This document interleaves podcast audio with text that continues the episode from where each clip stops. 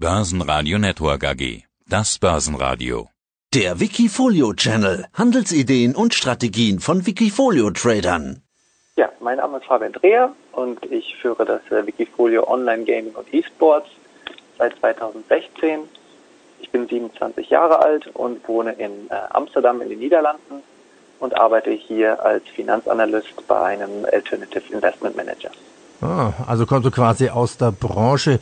Deine Performance hat jetzt über 100 Prozent, also genau gesagt momentan zum Zeitpunkt des Interviews 102 Prozent. Woher kommt denn der besondere Fable für Gaming her?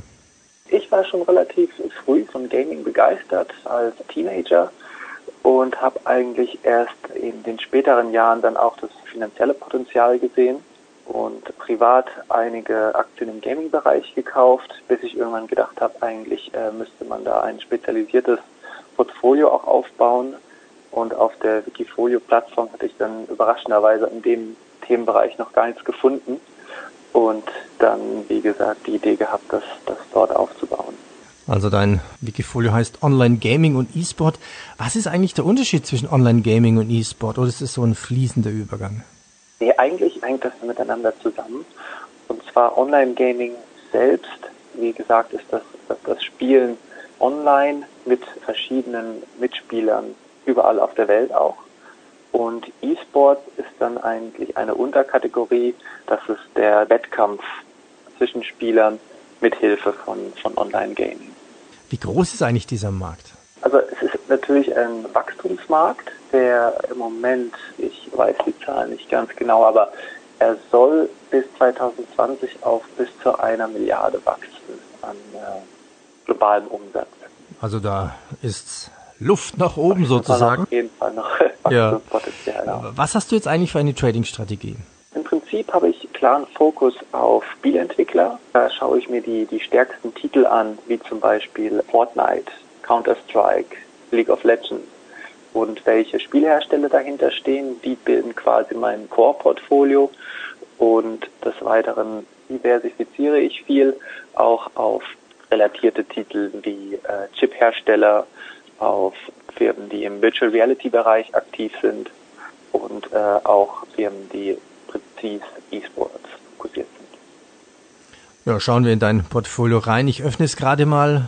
Ja, zählen wir schnell durch. Ja, so um die 25, 28 Werte, schätze ich jetzt mal. Da hast du einen Wert drin, wow, da ist ein Wert dabei mit einer Performance von über 1100 Prozent. Wer ist das denn?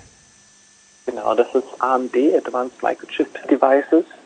Und über die Performance war ich auch sehr, sehr überrascht. Den Titel hatte ich eigentlich ursprünglich als kleinere Position beigemischt.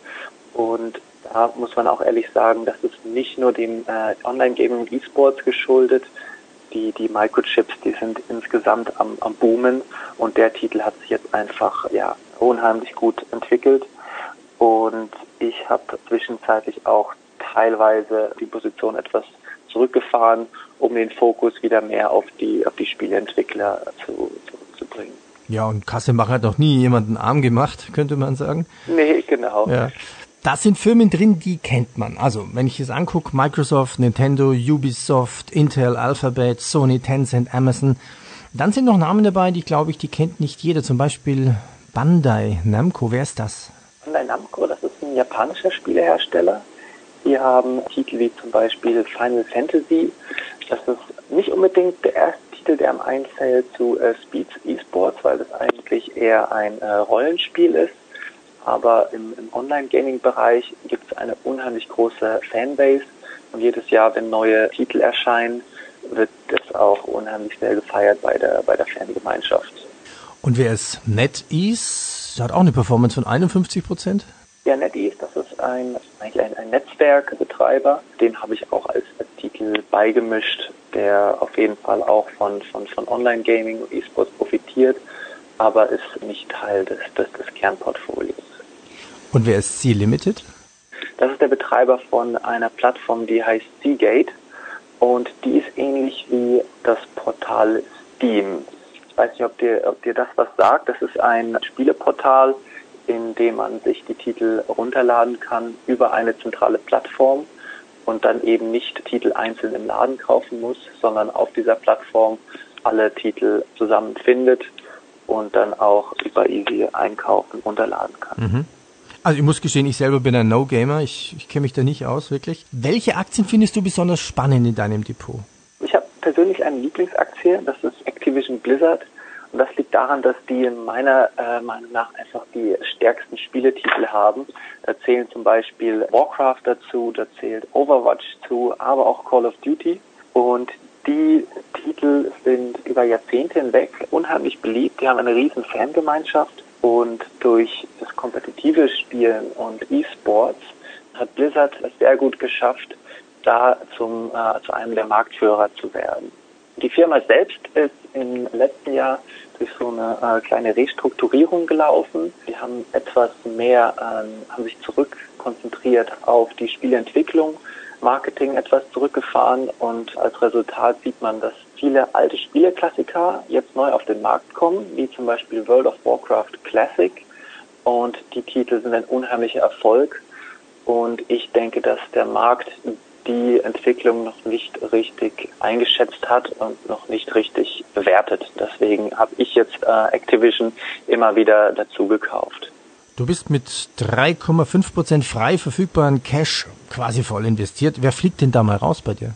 Ich habe einige Titel, das sind vor allem die Boden des Portfolios, wo ich kleinere Positionen habe von unter einem Prozent. Das sind oft Titel im Bereich, ja, das sind junge Firmen, die gerade erst den Markt betreten haben, die sich selbst erst noch bis etablieren müssen, die oft sehr, sehr interessante äh, Ideen haben, vor allem im Bereich Virtual Reality.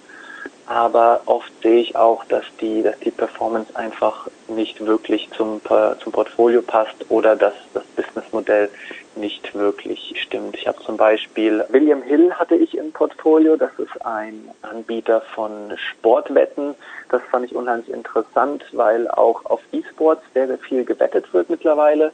Im Endeffekt hat sich der Titel aber nicht wirklich gut entwickelt und im Endeffekt hat sich der, der Link, wurde mir der Link nicht mehr so äh, deutlich zwischen Online-Gaming und, und diesem Titel. Und das sind dann Einzelaktien, die ich auch wieder verkaufe.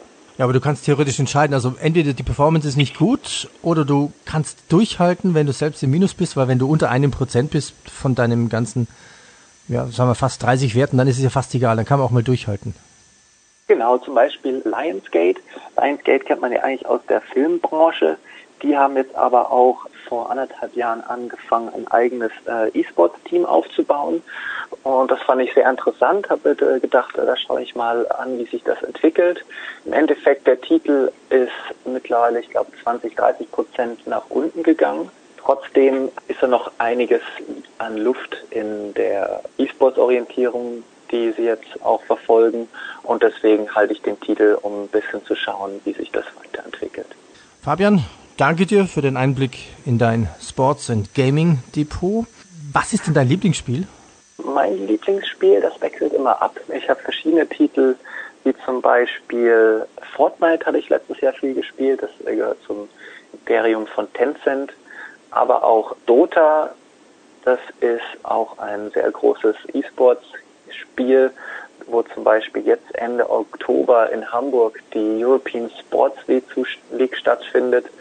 Und da lässt sich mittlerweile auch echt ein komplettes Fußballstadion füllen von Zuschauern, die begeistert dieses Spiel anschauen. Oh, das wird immer mehr. Fabian, ich danke dir für den Einblick. Ja, gerne. Dankeschön für das Interview. Wikifolio.com Die Top-Trader-Strategie. Börsenradio Network AG. Das Börsenradio.